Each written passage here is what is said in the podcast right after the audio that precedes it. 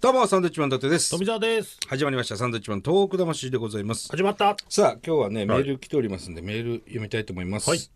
えーラジオネーム、ラーメン大好き、クエンさんの方。ありがとうございまえすー埼玉県29歳の男性のクエ方ンさん。ありがとうございます。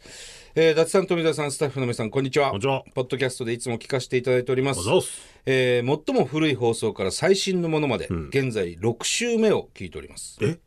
すごいね。六回聞いてるってことということじゃないですか、これ。大好きじゃないです か。ありがとうございます。えー本日2013年9月の放送を聞いていたのですが、 2013年。はい、はい。 7年前になりますかね、およそ、えー2020年のオリンピック開催都市が東京に決まった翌日の放送分だったよう です、えー本番組が収録番組ということで、うんえーまさかあそこに決まるとはねとかねああ、やってたね。あっちかと思ったらやっぱこっちに決まったねと、えー具体的な都市名は一切言わず、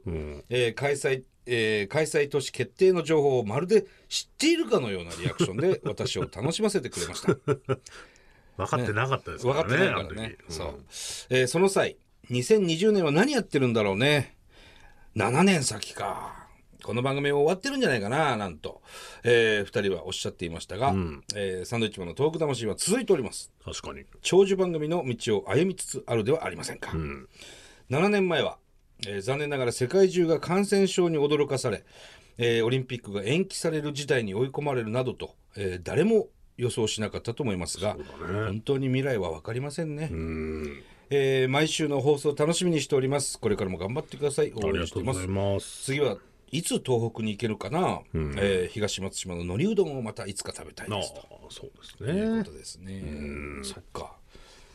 ね、ありがちですね。収録番組だと ね。す。そうか、そうやって昔の聞けるとね、先のこと喋ってたりすると面白いですね。超面白いね。確かにね。うんあ。りがとうございます。確かにな、7年前はなオリンピックが延期されるなんてこと持っても見ないですからね。はありえなかったからね。来年ぜひね、開催してほしいなと思いますけど。そうですね。さあ、こちら。はいえーこんにちは。じゃあ、あ上海の太郎と申します。りがとうございます。上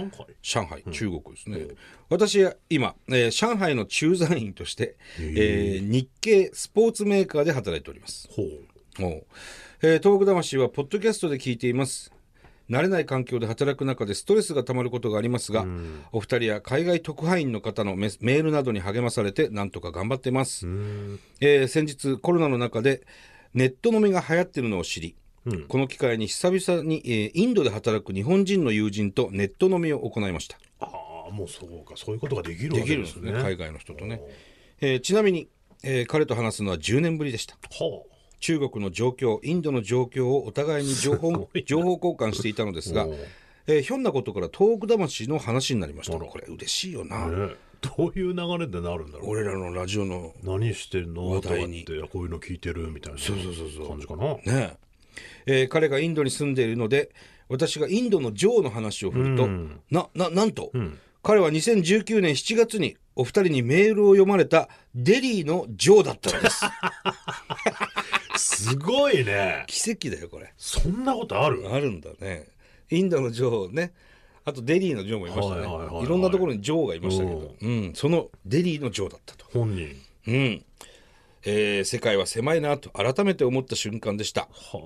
えー我々二人とも特に海外特派員のメールには励まされるよなと語っていました。あ。え海外で働く仲間たち、そしてお二人に支えながら働いている駐在員は結構いると思います。もしこのメールが読まれたら、他の駐在員の息抜きや励ましになればと思います。皆さん頑張りましょうということでね、メールいただきました。嬉しいですね。いいなあまさかありがたのいとこで繋がったんですね、じゃあ。そうなんだよね。え、お前なのみ たいな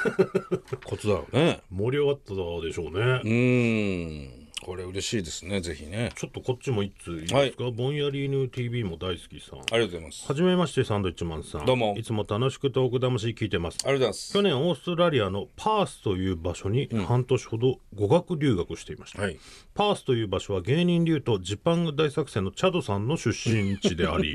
フリーアナウンサーの小島慶子さんも在住していますえ、小島慶子さんってそっちに住んでるの住んでんだえー現在は帰国して仙台に在住してますほう留学前にいつも東北魂聞いてて、海外からの人のメールが多いなと感じてなんでなんだろうといつも疑問でした我々も思ってますよ ねいつもそしてパースに滞在しバイトの初日がかなり辛く、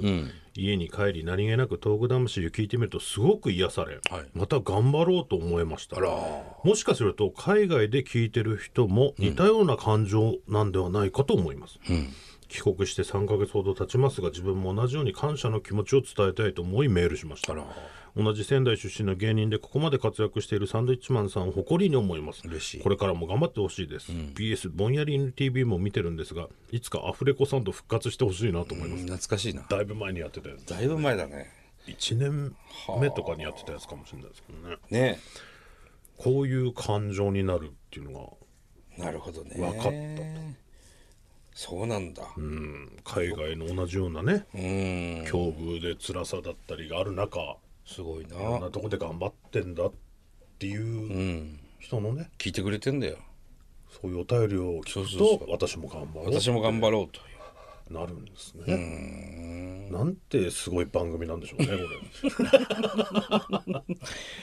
まあだからあれだね30分にしろとか1時間にしろとか言ってますけどやっぱ10分でいいのかな